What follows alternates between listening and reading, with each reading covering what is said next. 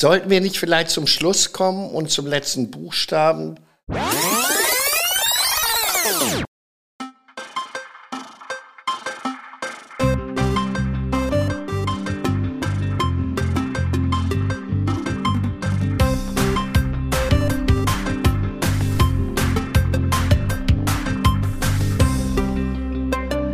S wie Schmidt, der Schmidt-Theater-Podcast mit Chefschnacker Henning Mertens.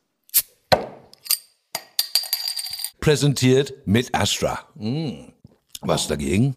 Ja, herzlich willkommen zu Folge 1. Mein Name ist Henning, eigentlich hier fürs Schmidtchen am Haus zuständig, aber seit heute äh, ja auch für euch am Mikro, für den ersten eigenen Schmidt-Theater-Podcast. Und wer wäre als Gast für die allererste Episode besser geeignet als der Chef vom Ganzen?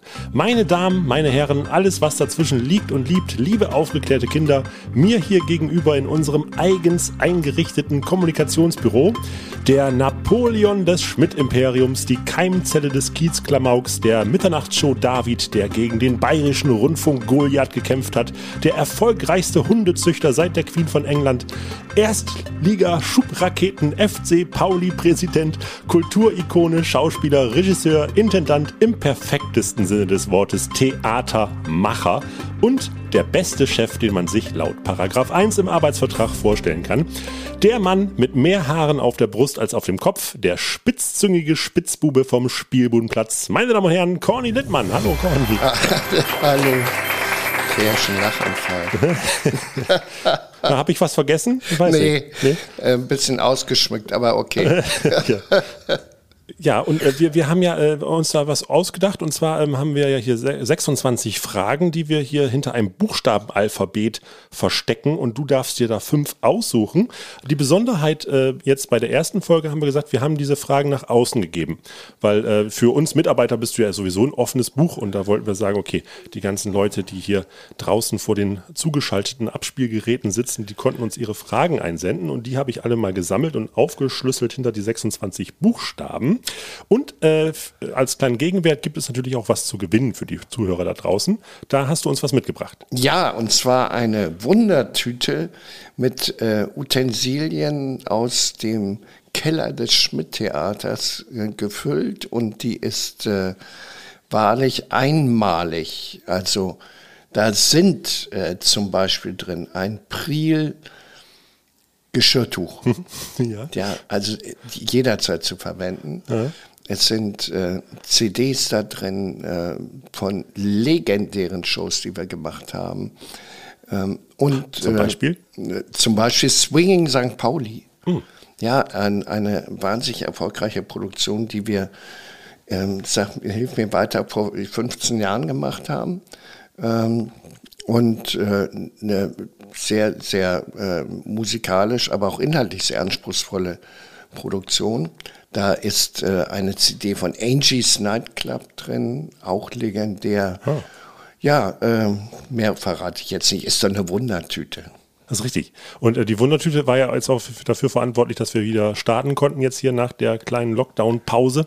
Mm nach der kleinen, die Betonung liegt auf kleine mhm. Lockdown-Pause, waren nur acht Monate, aber ja. naja. Ähm, Eigentlich gefühltes Wochenende. Ja, also äh, äh, tatsächlich, ja, mit der Wundertüte haben wir wieder ge gestartet. Sehr erfolgreich. Äh, die Vorstellungen waren alle voll und äh, das lag sicherlich auch daran, dass die Menschen erstmal keinen Eintritt bezahlt haben, sondern quasi einen Nachtritt. Also am Ende haben sie das gegeben, was ihnen die Vorstellung wert war. Und das war jeden Abend eine Menge. Ja, das lag natürlich auch daran, dass sie heiß waren wieder auf Theater. Ja, allerdings, auch natürlich. Auf unser Theater. Natürlich. Natürlich. So, und äh, heiß sind wir jetzt natürlich auch auf die Antworten auf die Fragen, die die Zuschauer hier uns gesendet haben. Und äh, da hören wir noch mal eben kurz in die Spielanleitung rein, die wir extra aufgenommen haben. S wie Schmidt. Das komplett wahnsinnige Interview-Lotto, das Fragen Ping Pong Sudoku. Aus 26 extra für diese Folge vorgefertigten Investigativfragen sucht sich mein Gast fünf blind heraus. 5 aus 26, so weiß weder ich noch mein Gast, welche Fragen und welchen Verlauf das Interview nimmt. Immer wieder dabei sein, A, B, C, alles tut weh, X, Y, Z, mit wem warst du zuletzt im Bett? Was wird enthüllt, was wird verschwiegen? Und los geht's wieder. Ja, darf ich aussuchen? Ja, sehr gerne. Ja, ich nehme mal Diva Dynamit. Diva Dynamit als erstes. Okay. Äh, ja, schön. Ähm, der, der allererste Podcast, den ich moderieren darf und den allerersten Gast darf ich die allererste Frage stellen. Das ist sehr höflich hier. Äh, Ludger T. aus M an der E fragt. ja, bitte. Herr Littmann, wann hören Sie endlich auf? Stell die Frage. Was? Stell die Frage. Ja, das war die Frage. Wann hören Sie endlich auf? Ach so. Ich weiß ja, also der sagt ja nicht, womit eigentlich. Ja, weiß ich auch nicht. Das war so, das war so eine 1 zu 1 Frage. Ja, ja. Die, die Frage ist ja sehr konkret, ja. muss ich sagen. Wir können ja erstmal mit dem Rauchen anfangen. ja. ja, ich, äh, ich rauche tatsächlich immer noch, äh, aber äh, sehr mäßig. Also eine äh, neue Form der Zigarette, die eigentlich keine Zigarette ist. Soll ich Werbung machen? Äh, Werbung machen wir gleich, glaube ich. Ach so, gut, ja. ähm, dann höre ich auf, ja. War, nächste, wann, wann höre ich mit was auf? Also, äh, wahrscheinlich ist es ja natürlich auch, äh, ohne dich jetzt hier dispektierlich outen zu wollen, aber du bist natürlich jetzt auch in einem rentenfähigen Alter. Aber ich denke mal, als Kulturschaffender oder auch als jemand, der auf der Bühne steht, ist das natürlich irgendwie erstmal gar keine Frage, äh, irgendwie ja an das Aufhören zu denken. Selbst wenn man auch als Theaterchef ist das ja eine ganz andere Dimension, die man da irgendwie beruflich vor sich hat. Ja, auch noch das, jetzt. Tatsächlich, das einzige Schöne an unserem Beruf, oder das wesentlich Schöne ist, dass wir zwar formal das Rentenalter erreichen, habe ich auch. Ich hm. äh, beziehe eine monatliche Rente von sage und schreibe 240 Euro, von der ich natürlich prächtig leben kann. Ähm, aber äh, dann hoffe ich mal, dass du geriestert hast. ja, durfte ich nicht. Als Unternehmer darf man sowas ja. nicht. Und ähm, tatsächlich ist es aber so, äh, unser Beruf, und da gibt es ja nun reichlich Kollegen, die tagtäglich den Beweis dafür antreten, ermöglicht es uns weit über das Rentenalter hinaus aktiv zu sein, eigentlich äh, bis wir, ja, bis wir umfallen. Ja, das ist ja so schön, ich, das ist ja so ein schöner Spruch eigentlich in der Theaterszene, ich spiele so lange, bis ich umfalle. Ja, also, genau, ja. ja. Äh, da hast du ja auch, ich sag mal, äh, mit dieser Villa Sonnenschein hast du ja quasi auch jetzt hier äh, ein Stück ans Haus äh, geholt gehabt, wo man sagen könnte, da wäre so eine kleine Altersversicherung ja auch schon implementiert. Also, dass du da auf der Bühne als äh, äh, im Rollstuhl sitzender Gustav ja. deinem eigenen Alter entgegeneilst. Villa Sonnenschein. Ein vom heiße Ecke Macherteam Lingnau Matschos wohlgemut erdachtes Musical über das bunte Treiben in einem Altenheim. Es war die erste Hausproduktion im wiedereröffneten neu gebauten Schmidt-Theater. Kniff dabei, die Hauptrollen spielen von Schauspielern des Hauses geführte sogenannte Klappmaulpuppen, die den Laden ordentlich auf Trab halten, allen voran eine Disney-Schurkenreife Heimleiterin und ein diabolischer Arzt. Man munkelt, dass Jens Spahn diese Performances damals inspirierte, Gesundheitsminister zu werden. Die Bewohner des Heimes spielten echte Menschen. Äh, und Corny. Ja, das ist eine wunderbare Rolle, äh, grantig, äh, äh, äh, missmutig, die ganze Zeit immer rumpöbelnd. Das war eine Rolle, die mir sehr gut gefallen hat, ja. Alt werden ist die aber gibt es trotzdem irgendwie so mal, wo du sagst, ach, jetzt mal irgendwie ein Schrittchen weniger, ein Schrittchen zurück, mal ein Päuschen, mal gucken, was so danach kommt und was auch noch außerhalb des Theaters los ist? Das mache ich eigentlich ein paar Jahre schon. Also hm. ich bin immer ähm, monatsweise, manchmal auch ein bisschen länger in fernen Ländern. Im Moment mit Vorliebe in Brasilien, weit weg, wenig deutsche Touristen. Ähm, viele Menschen, die ich nicht kenne und kennenlerne, äh, Musik, die man bei uns nicht hört. Also ähm, da bin ich schon eine ganze Zeit und werde das in Zukunft auch äh, eher ausbauen. Mhm. Also diese Auslandsaufenthalte äh, fern ähm, von Hamburg, fern von der Reeperbahn. Und das ist sehr erholsam, muss ich sagen. Ja. Nutzt man das trotzdem irgendwie so im Hinterkopf auch noch ein bisschen als Inspirationsquelle? Auch gerade so andere Länder, andere Sitten? Ja, äh, also es verschiebt so ein bisschen tatsächlich äh, die, die Relation, also die Wahrnehmung verändert sich, wenn du dann, äh, wenn, wenn du siehst, unter welchen Umständen ähm, ein Brasilianer jetzt zur Zeit die Corona-Krise durchleben muss, ja, ja. Also da geht es nicht darum, wie viel sind schon geimpft, sondern haben wir überhaupt Impfstoff im Land. Ähm, da ähm, geht es darum, haben wir überhaupt äh, sowas wie FFP2-Masken, völlig unbekannt in Brasilien. Also äh, da gibt es viele, viele Dinge, die äh, eigentlich äh, klar machen, wir sind in einer sehr privilegierten Situation hier in Deutschland und äh, ja, in anderen Ländern sieht es ganz anders aus und die haben durch ihre ähm, ökonomische Lage, äh, natürlich soziale Situation vieler Menschen dort, die haben äh, eine wirklich beschissene Situation im Vergleich zu unserer.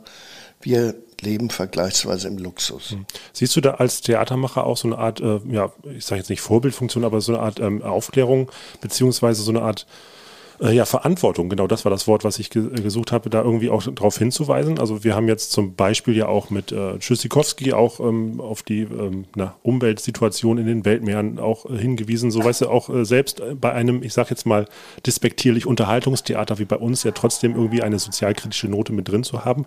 Wenn du jetzt solche Erfahrungen machst, äh, ja, wo siehst du da die Verantwortung als Theatermacher? Na, ich glaube, die Verantwortung geht äh, schon drüber hinaus. Sie geht auch ins Private natürlich. Mhm. Also wie, äh, wie gehst du eigentlich äh, selber mit Ressourcen um? Äh, wie ähm, äh, das schöne Wort umweltbewusst bist du eigentlich? Also wo kannst du äh, bei dir selber ansetzen? Das ist nicht nur Theater dann. Und unsere Stücke sind ja nicht so, dass wir sagen, oh, jetzt kommt der sozialkritische Moment ja, hm. äh, gibt's ja nicht, sondern äh, es gibt bestimmte Betrachtungsweise, Interpretationen, oft ja ähm, äh, komödiantisch gelöst auch äh, und nicht mit dem Zeigefinger. Also das wollte ich euch im Übrigen noch sagen und denkt daran oder sowas. Äh, ja, dafür haben wir ja das Kabarett. Äh, Im Zweifel, ja. ja. Also das ist ja nicht das Theater, was wir machen, aber natürlich schwingt es immer mit, ja. Hm. Also äh, noch lange kein Grund aufzuhören, Herr Ludger. Nein, nein, nein. Der, der, Kampf geht weiter. Tut mir leid. Ja. ja. Aber er kann sich melden. Ich weiß ja, vielleicht ist es ein attraktiver Kerl. Ach so wir können dann zusammen eine Fernreise unternehmen. Ja, oder vielleicht war es ja eine private Frage. Vielleicht, wann hören Sie ja. endlich auf, äh, mich zu ignorieren? Ach so, ja. Wer weiß es. Genau. So, danke. Das war die erste Frage tatsächlich. Ähm, und äh, wir machen jetzt auch ein bisschen Werbung. Und da wir noch keinen Sponsor haben, habe ich mir gedacht, es gibt ja ein schönes altes Spiel in der Pension Schmidt.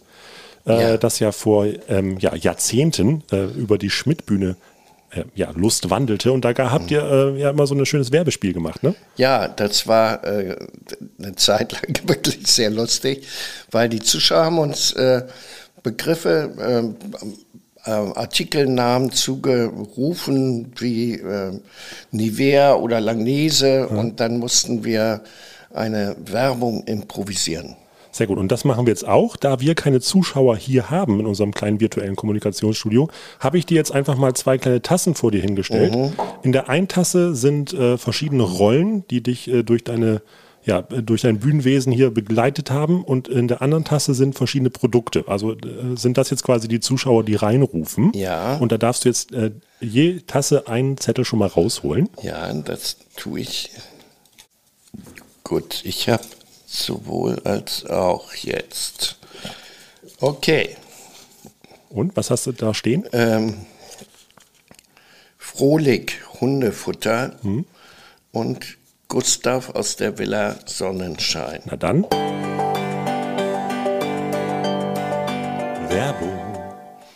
Ja, äh, ich wollte sagen, hier in unserem äh, Seniorenwohnheim, ja, da äh, gibt es äh, einen Mittagstisch und äh, ich glaube, dieser Mittagstisch äh, hat sich äh, äh, qualitativ hat er sich äh, verbessert. Und äh, das liegt einfach daran, dass äh, wir jetzt äh, äh, mittags immer äh, äh, zum Gemüse eine Portion Frohlich bekommen. Die kann ich jedem älteren Menschen nur bestens empfehlen. Seitdem funktioniert bei mir alles wieder. Frohlich. Werbung. Warum man aber gute Dentalpflege hier. Äh, Dentalprodukte braucht man da auch. Ja. Gut, dann nehmen wir den zweiten Buchstaben. Der zweite Buchstabe, auch nehmen wir doch äh, gleich epische Rampensau. E wie epische Rampensau. Ah ja, Marcel K. aus E an der W. fragt, was war das schlimmste, peinlichste Erlebnis in der Mitternachtsshow? Ähm, ja, es, ich, ich überlege gerade, weil es so viele peinliche Erlebnisse gab in der Mitternachtshow. Das, äh, äh, ich glaube, das peinlichste Erlebnis war ähm, der Auftritt von Hildegard Knef mit folgender äh, Geschichte, die da dran hängt. Also äh, Hilde Knef kam und äh, wir hatten eine Telefonverbindung hergestellt zu ihrer Tochter Tinta Hm. in Los Angeles. Mit Tinta hat sie Äh, täglich... wohlgemerkt, das war zu einer Zeit, wo wir noch nicht über irgendwie Glasfaser gesprochen haben, Genau, sondern das ja. war noch richtig teuer, ins Ausland zu telefonieren. Es war schweineteuer. Sie hat täglich äh, an eine Stunde mit Tinta telefoniert und deshalb horrende Telefonrechnungen gehabt. Und obwohl sie ja erfolgreiche Buchautorin war, war sie, naja, fast verarmt, möchte ich mal sagen. Sie hatte nicht viel Geld. Aber sie war äh, überglücklich, dass sie mit Tinta telefonieren konnte. Und weil sie in so guter Laune war, haben wir äh, sie gebeten, doch jetzt live in Begleitung unseres kleinen Terzets ein Lied zu singen. Zwar ein besonderes, für mich soll es rote Rosen regnen. Ja, unser Terzett, äh, ein Trio unter der musikalischen äh, Leitung von Terry Truck, bekannt als Pianist von Georgette D. Der ähm, hat eigentlich beständig alles äh, gespielt, was ihm über den Weg lief, gewissermaßen. Also der ein Alleskönner. Hildegard Knef ging zu ihm und äh, das Lied war ja äh, für mich soll es rote Rosen regnen und sagte zu ihm in C-Dur bitte. Woraufhin Terry antwortete, ich kenne das Lied nicht. Und er kannte das Lied tatsächlich nicht. Ob sie für mich ist, nur für mich. Ob sie mir mein Lieblingslied von Ihnen einmal singen könnten, für Würden. mich. Ja, für sollte. mich soll's rote Rosen regnen. Nur für mich, nur für mich. Im, im, ja. Ich zittere hier, weil Ja. Sie haben nicht meine Tonart, ne? Sie haben gar nichts, außer ein Klavier. Naja, Ja. Klavier hilft schon, aber ich meine, nur warten Sie mal, nur warten Sie mal, wir haben Ja. noch nie zusammen gearbeitet. Also C-Dur ist immer gut. Mit 16 sagte ich still, ich will, will groß sein, will. Er hat keine Ahnung. Kaufen Sie die Platte. Auf Wiedersehen. Wir hatten ihn auch gar nicht darauf vorbereitet, dass wir die Knef darum bitten würden, die, dieses Lied zu singen. Und das war eine überaus peinliche Situation, weil sie, sie war schockiert, wir waren schockiert. Äh, äh, Terry war eigentlich blamiert. Und äh, dann hat sie a cappella äh, eins und eins, das macht zwei gesungen, aber gesungen, interpretiert so. Ähm, das war äh, ein unvergesslicher und, wenn man so will, auch peinlicher Moment. Äh, musikalisch war es in der Mitternachtsshow ja auch, also gerade mit Gaststars, ne? wenn man auch an ähm, Marianne Rosenberg denkt. Marianne Rosenberg. Marianne Rosenberg war bekannt dafür, erstens, äh, einen Tag äh, vor einem Live-Auftritt äh, bekam sie immer Stimmprobleme. Immer. So auch bei uns, es war eine Live-Sendung und äh, einen Tag vorher, also ich habe, äh, ich kann nicht richtig äh, so. Der, der Kompromiss war, äh, äh, Marianne, ein Lied Vollplayback und äh, ein Song live. Ja, das kriege ich noch hin. Dann ha- haben wir, ähm, nachdem sie gesungen hatte, sie, gebeten, sie zu uns gebeten und gesagt, äh, oh, tu uns einen Gefallen und sing doch noch mal, ähm, er gehört zu mir wie mein Name an der Tür. Sie äh, war davon nicht begeistert, erst recht nicht, als ich dann sagte, unser kleines Orchester hier hat das auch in der Originaltonhöhe einstudiert.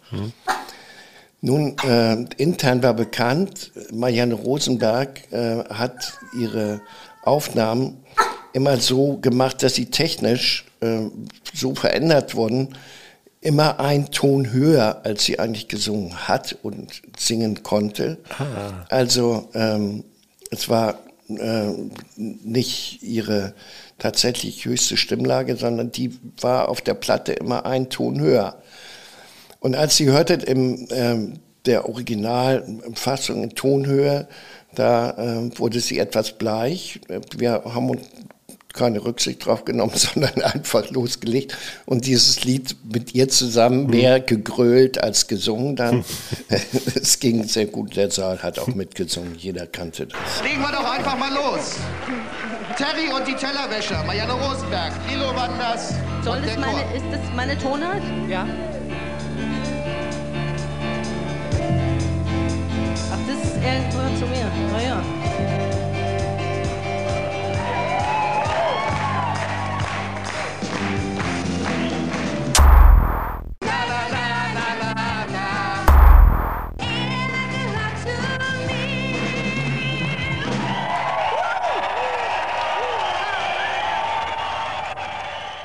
Okay, da hat sie sich dann hinter der Karnevaler Kulisse hat sie sich ein bisschen versteckt.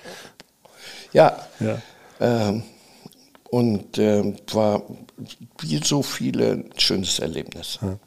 Ähm, jetzt gibt es die Mitternachtsshow ja auch schon über 30 Jahre, wie das komplette Theater. Das war ja eine der ersten äh, ja, Größen, die das Theater mit äh, auf die Bühne gebracht hat. Ähm, es war ja schon so, dass, dass das alles revolutionär war damals, was ihr auch gemacht habt. Ne? Also dieser Klamauk, ähm, der hat ja, wenn überhaupt, mal im privaten Fernsehen stattgefunden. Das, was ihr übertragen habt, beziehungsweise auch schon vorher jahrelang auf der Bühne gemacht habt, ähm, war ja tatsächlich schon ein Alleinstellungsmerkmal irgendwo. Ähm, jetzt haben sich die Zeiten ja trotzdem äh, ein bisschen verändert. Also jetzt gerade diese eine legendäre Show, die ihr da gemacht habt äh, in den, in, in den äh, Thermen, äh, wo es dann ja auch den ersten homosexuellen Kuss gab im Fernsehen. Äh, sowas ist ja heute fast schon gar nicht mehr, ähm, ja, das regt ja heute niemanden mehr auf, außer man ist ungarischer äh, Präsident. Ja. ja. Ähm, aber ist es so, dass sich die Mitternachtsshow natürlich auch gewandelt hat in den 30 Jahren? Ist es da irgendwie schwieriger geworden, äh, so eine Mitternachtsshow mh, schmittig zu halten, äh, wenn die Gesellschaft dann doch irgendwie offener wird? Es ist, äh, glaube ich, nicht schwieriger geworden. Also live, zumindest was wir im Theater machen, ist äh, nicht schwieriger geworden, weil das ist ja so ein äh, Mixprogramm äh, von äh, Comedians, Sängerinnen, Sängern, ähm, Artisten.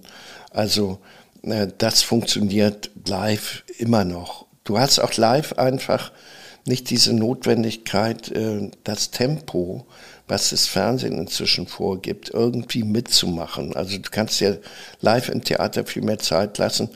Wenn ich mir heute, das ist gelegentlich vielleicht einmal im Jahr, eine alte Schmidt-Mitternacht schon im Fernsehen ansehe, dann bin ich immer wieder verwundert darüber, wie viel Zeit wir uns gelassen haben. Äh, und äh, das Tempo im, im Fernsehen hat rasant zugenommen, auf der Bühne gar nicht unbedingt.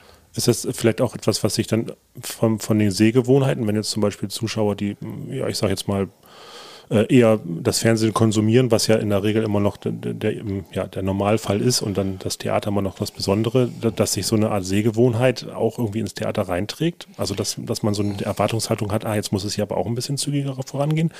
Na, habe ich eigentlich nicht festgestellt. Also zu, äh, im Vergleich zu frühen Zeiten, Theater ist äh, nicht schneller geworden. Vielleicht ist äh, sowas wie die Gagdichte, also die Aufeinanderfolge der Gags, äh, die ist vielleicht ein bisschen schneller heute. Äh, also die Ansprüche äh, an die Qualität von Unterhaltung, die sind schon gestiegen, aber äh, im Prinzip, äh, sagen wir mal, ist da kein großer Unterschied, äh, was das sich Zeit lassen, äh, etwas zu entwickeln auf der Bühne anbetrifft. Ja. Was ich äh, natürlich jetzt auch beobachte, auch gerade im Schmidtchen, ist natürlich, dass die Bandbreite viel größer wird an, an Leuten, die jetzt auch gerade in den Bereich Comedy, sag ich jetzt mal, äh, gehen. Also der Bereich, der ist ja geboomt in den letzten zehn Jahren. Da sind ja reihenweise neue Kollegen äh, an den Start gekommen. Ähm, das ist natürlich etwas, was damals noch äh, ja, die, dieser, dieses Verrückte, ne? das, ich glaube, das war, das war doch etwas, was man nostalgisch verklärt vielleicht auch, aber irgendwie noch äh, hochhalten kann, äh, dass da Leute eher auf die Bühne gegangen sind, die gesagt, okay, die haben einen klaren Sockenschuss. Dadurch, dass jetzt äh, Comedy natürlich auch durch die ganzen Vorbilder in den USA und so, äh, ja, ich will jetzt nicht sagen gesellschaftsfähig, aber natürlich irgendwie eine viel größere ähm, ja, Reichweite an Leuten erreicht hat, ist das natürlich etwas, äh, wo, wo wo Comedy auch gezielter wird. Also nicht mehr so, wo man denkt, ah, da, was ist das jetzt für ein verrückter äh, Kackvogel da auf der Bühne? Ähm, gibt es die noch? Die verrückten Kackvögel? Also die verrückten Kackvögel gab es immer und äh, ich meine, was war denn Heinz Erhardt? Heinz Erhardt. Äh, wer kennt ihn nicht, den kleinen Schelm mit äh, keine Haare unterm Helm, den Scheitel sich fix draufgekämmt und unterm Sakko auch ein Hemd mit äh, dicker Brille auf der Nas, mit viel zu dickem dickem Glas, da bringt er uns zum Lachen viel und das auch immer mit viel Stil. Der Erhard Heinz, das war so einer, ja, so einer wie kein zweiter keiner. Ein Schabernack, ein kindlich Gesicht mit Herz und Hirn und noch ein Gedicht und noch ein Gedicht und noch ein Gedicht und noch ein Gedicht und noch ein Gedicht. War denn nicht auch ein verrückter Kackvogel seiner Art jetzt? ja. Jahrzehnte her. Ja, und äh, da, äh, da fallen ja äh, ganz viele Groucho Marx oder sowas, die waren ja, ja auch alle nicht äh, ganz schussecht im heutigen Sinne, ja. Also, das Clowneske dann, ne? Das war Clownesk und äh, was sich sicherlich gewandelt hat, äh, ist, äh, es gab in äh, den Zeiten, wo ich also jugendlich und groß geworden bin, gab es Kabarett. Hm. Da gab es äh, die Stachelschweine, die Münchner Lach und Schieß. Äh, Hilde, ja, ihr mit Brühwaren habt ihr auch. Ja, ja Hildebrand und dann, das war kabarettistisch, ja. ja. Und heute ist natürlich viel mehr szenisch, also in, in Rollen auch, äh, in Figuren, die auf der Bühne dargestellt werden. Und Kabarett im äh, althergebrachten Sinne gibt es ja äh, kaum noch. Ja? Also hier und da vielleicht noch, aber äh, im Vergleich zu 70er äh, Jahren äh, ist ja Kabarett fast äh, untergegangen und dafür Comedy groß geworden. Das finde ich auch gar nicht abträglich in irgendeiner Form. Das ist Kabarett, wenn dir die Lach- und Schießgesellschaft anguckst, ist eine andere Kunstform hm. gewissermaßen, mhm. aber natürlich auch äh, mit dem Ziel, Menschen zu unterhalten, klar. Und unterhalten will auch der nächste Kackvogel, den ich jetzt hier einmal kurz einspielen darf. Aber du sagtest, äh, Heinz Erhardt als Beispiel gerade. Ich äh, habe dann so eine moderne Variante gefunden in unserem Kollegen Klaus Büchner. Hanebüchner. Das Gedicht der Woche von Klaus Büchner. Das Dingsbums. Schon Jahre, 20 an der Zahl, stand ein Dingsbums im Regal. Da tat ein Kunde danach fragen, wollte das Dings ganz dringend haben. Kaufte das Dings und auf einmal stand nur das Bums noch im Regal. Das ist ein, ein herrlicher Kollege. Ja. Klaus Büchner ist herrlich. Ja. So, äh, wir müssen äh, die nächste Werbung machen. Greife in die Töpfe. Mm, gerne. So, äh, ich habe hier eins. Okay, verrate mal nichts. Ich versuche mal dein, die Rolle zu raten. Ah. Werbung. Hallo Kinder. Hier bin ich wieder und ich habe für euch den neuesten Tipp, was eure Sicherheit anbetrifft. Willst du jetzt die Rolle raten? Äh, das ist bestimmt Gerda.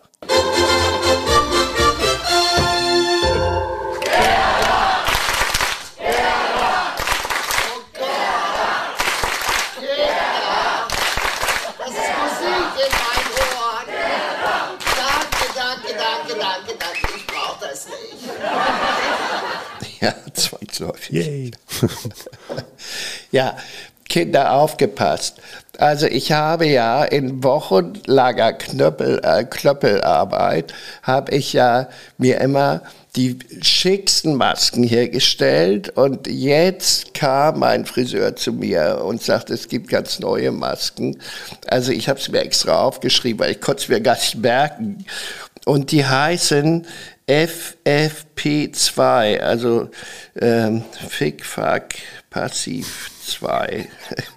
ja, ich, äh, es sind, es, sie wirken Wunder, kann ich euch nur sagen. Also, äh, bitte benutzt alle, wenn ihr entsprechend geneigt seid, jetzt nur noch diese Masken.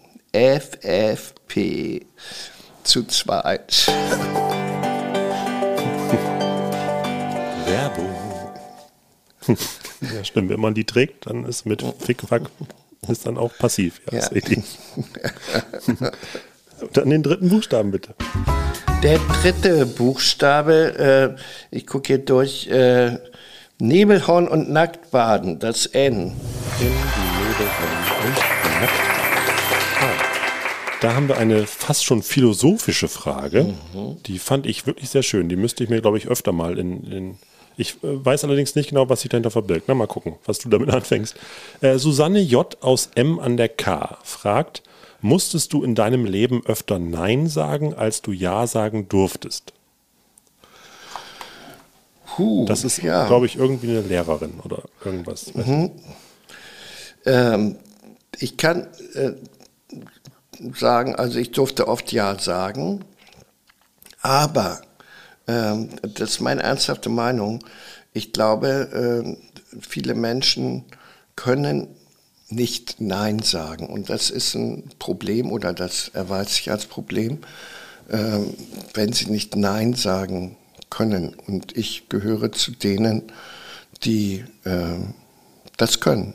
Und äh, ich glaube, das ist auch sehr wichtig, sowohl im Beruf als auch privat Mhm. Nein sagen zu können oder lernen, Nein zu sagen. Ähm, das ist jetzt nicht eine Frage der Quantität, also wie oft sage ich Nein oder wie oft sage ich Ja, sondern es ist eher ähm, eine, ja, soll ich sagen, eine, eine Fähigkeit, die man erlernen kann Hm. und die ja oft äh, auch nicht unbedingt so schön ist. Also jeder sagt lieber Ja als Nein, klar. Ähm, aber sehr oft ist es notwendig, Nein zu sagen. Und äh, leider scheuen sich viele davor. Ja, dann betrachten wir das auch als äh, kleinen Quickie und äh, machen gleich mit der nächsten Werbung weiter. Ja, soll ich wieder. Dann greife in die Töpfe, genau. Ja. Wir ziehen das einfach mal durch. Wir ziehen das jetzt mal durch. Vielleicht springt ja Dann noch ein Sponsor an. Da, ach so, Wir sind natürlich dankbar, dass Astra uns präsentiert. Das müssen wir immer noch mal kurz dazu erwähnen. Aha. Achso, warte, dann spiele ich den Jingle eben wieder ein. Werbung. Mein lieber Sohn, ich rate dir, trinke nicht zu viel Hochprozentiges. Trinke etwas, was magenverträglich ist.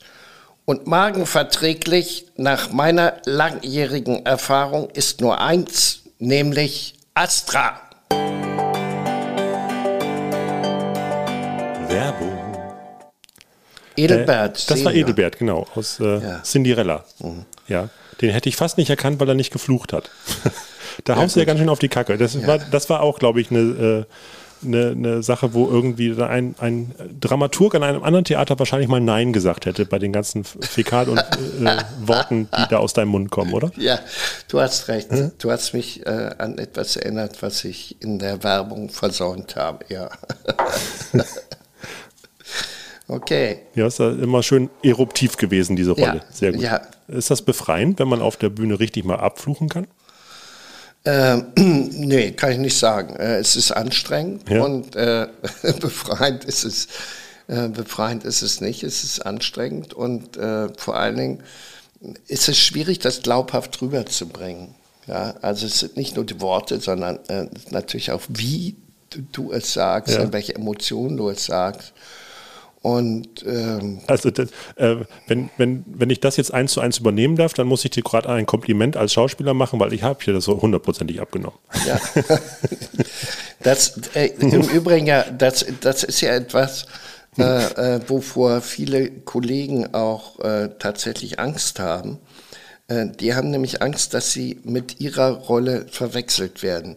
Die sagen, wenn der so überzeugend seinen Sohn zur Sau machen kann, dann das muss ein Schwein sein. Ja? Also der Typ, äh, äh, das, das, kann man nur so machen, wenn, wenn der privat tatsächlich auch so ist. Und diese Angst, äh, äh, das äh, Schauspielerische mit dem Privaten zu verwechseln, die ist tatsächlich bei vielen. Deshalb sagt man ja auch immer, ein Komödiant, der muss den Mut zur Hässlichkeit haben. Ja, ähm, also nur von der, von der Äußerlichkeit jetzt her. Und äh, wer diesen Mut nicht hat, der äh, wird auch niemals Komödiant werden. Wer schön auf der Bühne sein will und immer schön sein will auf der Bühne, der ähm, Na, was macht der?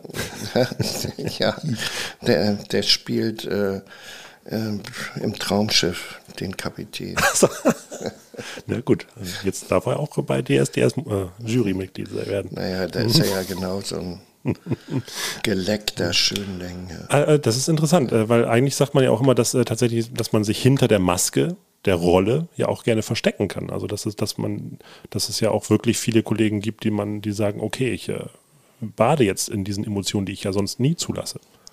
Ja, äh, klar, das kannst du theoretisch, kannst du das, aber äh, ganz praktisch äh, stehst äh, vor einem Publikum und äh, dieses Publikum nimmt dich als äh, glaubhaft, äh, wahrhaftig wahr oder eben nicht. Also ähm, gespielt oder nicht. Also ich habe ja mal ähm, ein Beispiel eines äh, berühmten Kollegen, Freddie Quinn, als Charlies Tante. Und Freddie Quinn, der eine, ähm, ja, äh, natürlich gespielt jetzt, äh, Frauenrolle, also ein Mann, der eine Frauenrolle spielt, war sowas von unsäglich. Da war jedes Wort gelogen. Jedes Wort. Ja, du hast ihm kein Wort abgenommen. Es war unsäglich, weil dahinter kam immer, also er in so einem äh, wirklich scheiß Fummel auf der Bühne als Charlies Tante, dahinter war immer, äh, Leute, ich bin es, Freddie Quinn, hier steht keine Tunte auf der Bühne, ja. Und äh, das schwang den ganzen Abend mit unsäglich, unsäglich. Aber vor allen Dingen haben wir uns total verrannt, weil wir sind ja gar nicht in unserem Fragenkatalog mehr drin. Wir müssen den vierten Buchstaben uns aussuchen. Oh, der vierte Buchstabe heißt R wie Reeperbahn und Rhapsodie. Jawohl. Ah, Ulf S. aus S an der U. Wolltest du schon immer Theaterchef werden? Äh, nein, ich wollte nicht immer Theaterchef werden, sondern ähm, mich hat es schon in relativ jungen Jahren gereizt, äh, auf einer Bühne zu stehen. Und ähm, die Tätigkeit als Theaterchef, die hat sich in dem Moment ergeben, wo wir das Schmidt-Theater 1988 eröffnet haben. Es gibt so einen Vorlauf. Also Anfang der 80er Jahre war ich ja sehr intensiv auf Kampnagel tätig. Kampnagel. Die ehemalige 1865 gegründete Maschinenfabrik in Hamburg-Winterhude ist jetzt Heimat von zeitgenössischer darstellender Kunst, bereits seit 1982. In den Hallen, wo über ein Jahrhundert lang Zahnräder ineinander griffen, um Reismühlen, Kräne und Hebefahrzeuge zu fertigen, experimentieren heute Tanz- und Theatergruppen aus aller Welt und sprengen dabei Seh-, Hör- und Gefühlshorizonte. Also, wenn Sie mal halbnackt, nur mit einem olivfarbenen Anzug aus Wollsocken und Frikadellen bekleidet, zu den Klängen eines ableichenden Herings zwischen pinken Neonröhren auf 333 Briefen an den Weihnachtsmann, geschrieben von einer 91-jährigen Schildkröte, tanzen wollen, dann bewerben Sie sich bei Kampnagel. quasi auch äh, künstlerischer Leiter der freien Theateraktivitäten dort, also so klammheimlicher Intendant auf Kampnagel. Und ähm, 1988 dann mit Eröffnung des Schmidt-Theaters, äh, du, wenn du das betreibst, dann bist du ganz schnell Theaterchef und dann bist du ganz schnell Chef überhaupt, der Angestellte hat, da kannst du dich gar nicht gegen wehren.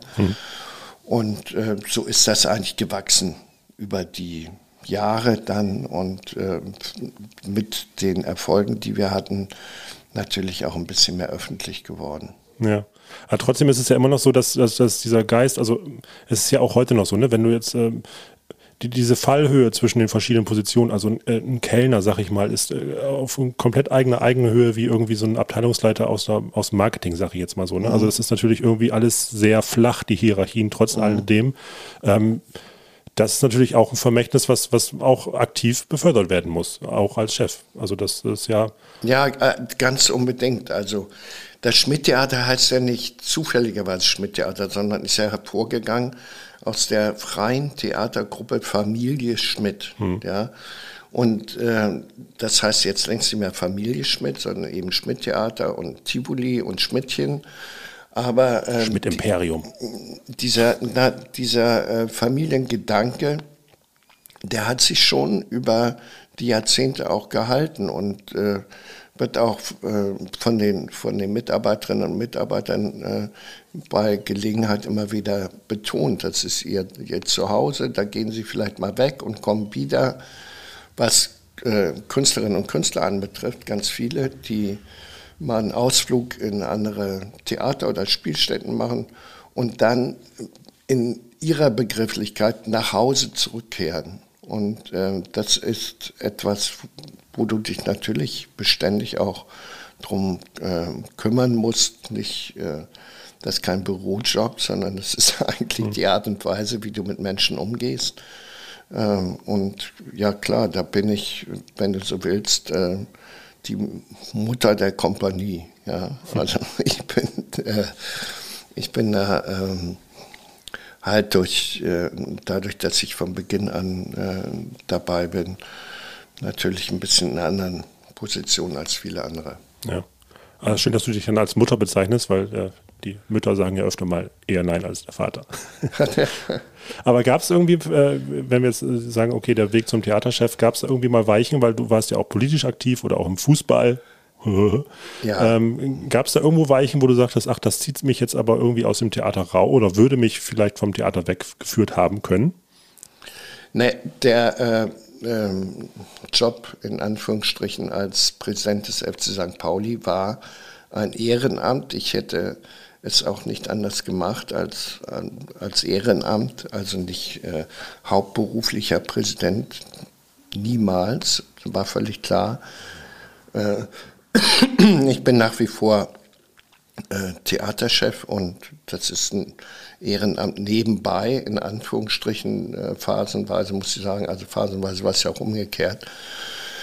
Äh, und ähm, da hat mich mein Hobby, meine Leidenschaft für Fußball dahin gezogen.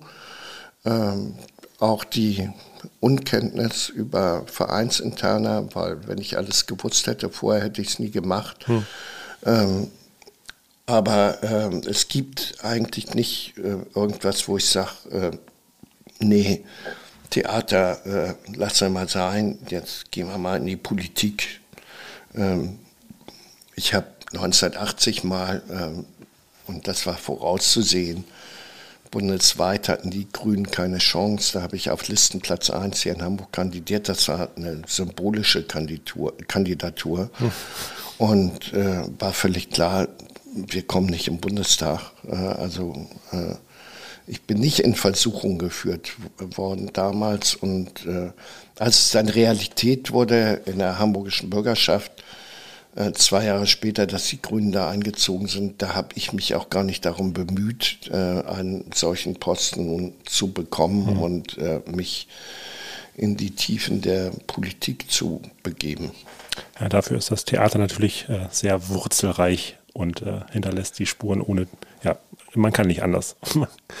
naja, nicht nur das, sondern du kannst natürlich, äh, also jetzt nehme ich das zumindest für mich so wahr, du kannst natürlich auch viel mehr bewegen. Ja, wenn du äh, parteipolitisch nicht gebunden bist, kein Amt äh, hast irgendwo, dann kannst du tatsächlich auch Dinge bewegen, wo ein Politiker sich äh, durch die Zwänge des Jobs dann und der Gesetze und alles, was damit zusammenhängt, äh, der äh, hat da gar nicht so viel Bewegungsfreiheit oder Möglichkeiten. Hm. Auch ja eigene Position zu beziehen, auch. manchmal. Naja, eben, ja, eigene Position. Erst recht, wenn sie abweichend sind von der äh, Partei äh, Mehrheitsmeinung, dann haben die es richtig schwer, ja. So, also können wir sagen, äh, ja, äh, Ludger auch hier, es geht immer noch weiter, auch als Schauspieler auf der Bühne. Äh, Ja. Aber was wir ausschließen können, ist, glaube ich, dass du als Sänger oder Tänzer Karriere gemacht hättest, oder? Äh, Das kann man ausschließen, wobei äh, auch da gibt es ja äh, Kolleginnen und Kollegen, die im hohen Alter, das habe ich noch nicht erreicht, also mit 80 angefangen haben, äh, Lieder zu interpretieren, die erfolgreich geworden sind. Dann auch, ich habe auch nie behauptet, dass ich singe, sondern ich habe immer gesagt, ich interpretiere Lieder. Ja.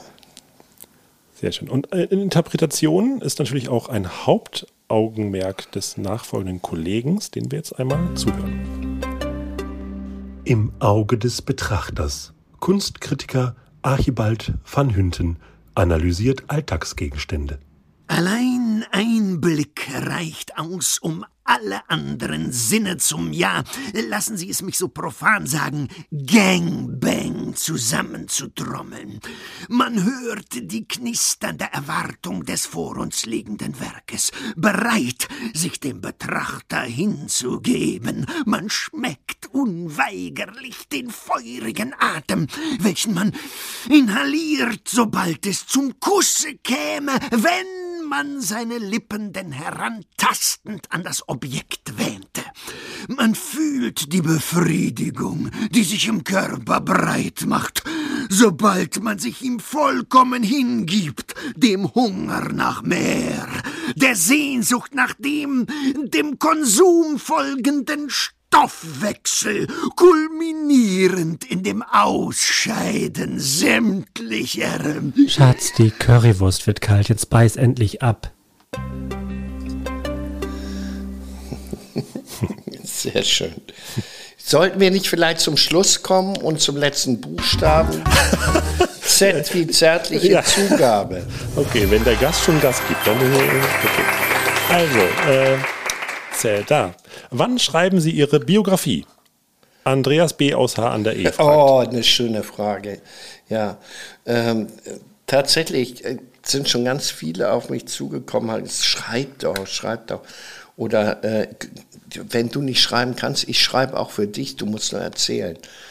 Und ähm, ich finde äh, Biografien, äh, zumal wenn sie also von äh, dem Objekt dann selber verfasst sind, also dem Subjekt, Hm. Subjekt meine ich, also von mir selber verfasst, äh, die haben ganz schnell sowas von äh, ähm, Lobhudelei.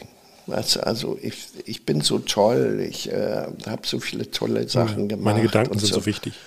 äh, ja, meine Gedanken sind so wichtig. Alles, alles das. Und äh, deshalb hat mir der, der Zugang zu diesem Thema Biografie, der hat mir immer gefehlt. Also nicht, dass ich nicht zu erzählen wüsste. Ja, natürlich kann ich hunderte Geschichten erzählen. Aber ähm, ich habe immer gedacht und bisher keine Antwort darauf gefunden, weshalb erzähle ich das eigentlich anderen? Ähm, Hm, mhm. Kann jemand ähm, für sich etwas damit anfangen? Ähm, da bin ich so, ja, so ein paar Zentimeter weit vorangekommen. Ich sage, ja, ich kann mir schon vorstellen, das eine oder andere ist unter dem As- Aspekt, dass ähm, ein Leser, eine Leserin auch etwas davon mitnehmen können für sich. Das ist mir schon eingefallen, aber ähm, so richtig Bock dazu habe ich nicht. Und ähm, dann gibt es ja was Zweites, also mit einem Buch sind ja in aller Regel Auftritte in Talkshows verbunden, äh, Auftritte, ja, Markus Lanz, haha. So, da bist du dann und erzählst äh, von deinem so wichtigen Buch. Und äh, dann gibt es noch die äh, ganzen Lesungen in äh, Buchläden, die du dann machst. Oder im äh, Schmidtchen.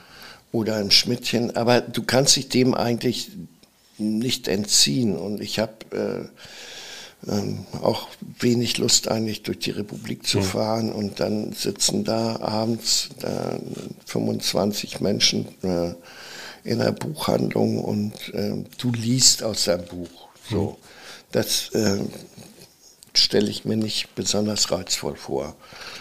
Deswegen haben wir auch diesen Podcast. Das ist ja quasi auch gerade so ein kleiner Einblick Genau. in deine Biografie gewesen. Ja. Äh, den hören auch 25 Leute. Ja, Von genau. daher äh, haben wir das Ziel eigentlich fast schon für dich abgehakt hier. Ja, wunderbare Einrichtung. Ja.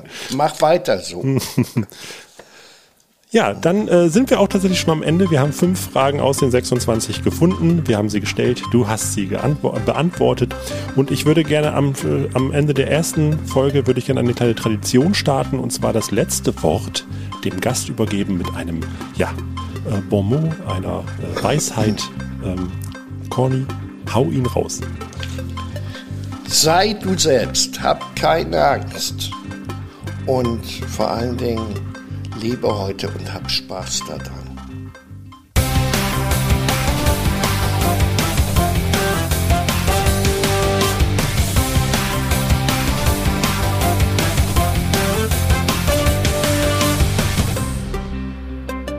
Wir hoffen, ihr habt euch alle fünf Buchstaben aufgeschrieben, die Corny sich ausgesucht hat und schickt uns diese unter podcast.tivoli.de, damit ihr in den Lostopf kommt für die wunderbare Wundertüte. Dabei wünschen wir euch viel Erfolg.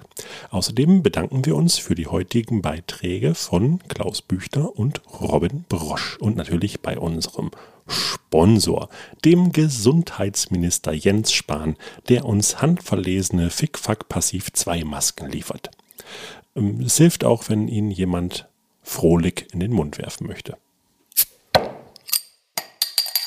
Präsentiert mit Astra. Mm. Was dagegen?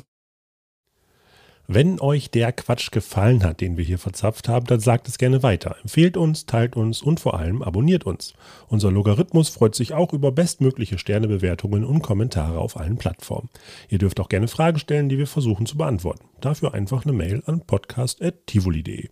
Außerdem natürlich folgt dem Schmidt Theater auf Facebook, Instagram, Twitter und eBay Kleinanzeigen.